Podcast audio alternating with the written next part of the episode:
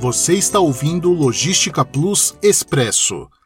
Ainda vamos enfrentar um período de escassez de contêineres e fretes altos no transporte marítimo?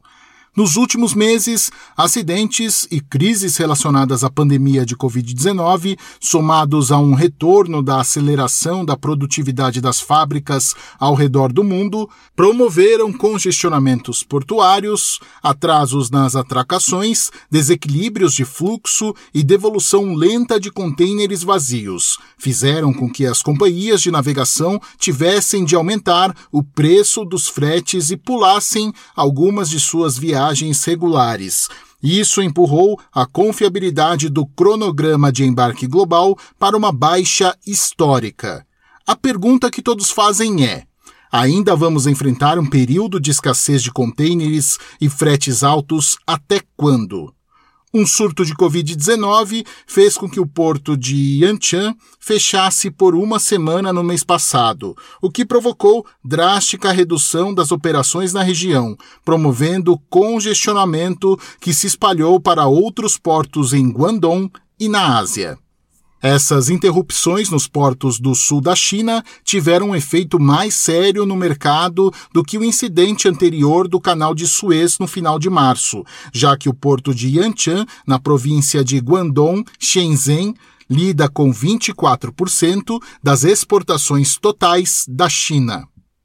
O porto está de volta à capacidade normal, mas o acúmulo deve levar várias semanas para ser resolvido. Nesse cenário, o desequilíbrio de fluxo pode continuar a contribuir para o caos de embarques devido aos altos volumes que se deslocam da Ásia para a Europa e os Estados Unidos, mas baixos volumes vindo da Europa e dos Estados Unidos para a Ásia. Além disso, esse fluxo afeta outros modais, como transporte rodoviário, já que alguns carregamentos estão sendo transportados por caminhão para outros outros portos a um custo significativo. De acordo com especialistas do setor, a escassez de contêineres vazios e os cancelamentos de viagens podem persistir por mais algumas semanas e aumentar as taxas de frete, com a chegada da peak season, ou temporada de pico de vendas, e congestionamento persistente nos portos da Europa, Estados Unidos e China. A expectativa agora é que as empresas devem fazer previsões precisas de volume para o próximo trimestre, planejar tudo com as companhias marítimas e assumir compromissos de capacidade para garantir espaço.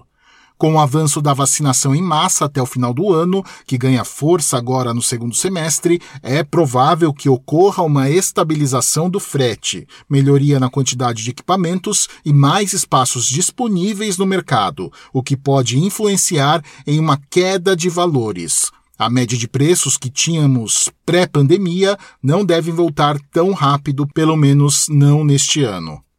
A situação na China. O acúmulo de navios esperando para chegar ao cais do porto de Yantian, o maior porto de contêineres da China, acabou desde que os terminais voltaram a operar plenamente mas os remetentes não devem esperar que as cadeias de abastecimento sejam reparadas imediatamente. Embora as autoridades de Yantian acreditem que podem eliminar o acúmulo de contêineres empilhados em algumas semanas, o acúmulo de carregamentos empilhados em fábricas e depósitos em outras partes da região de Shenzhen levará pelo menos um mês para ser liberado.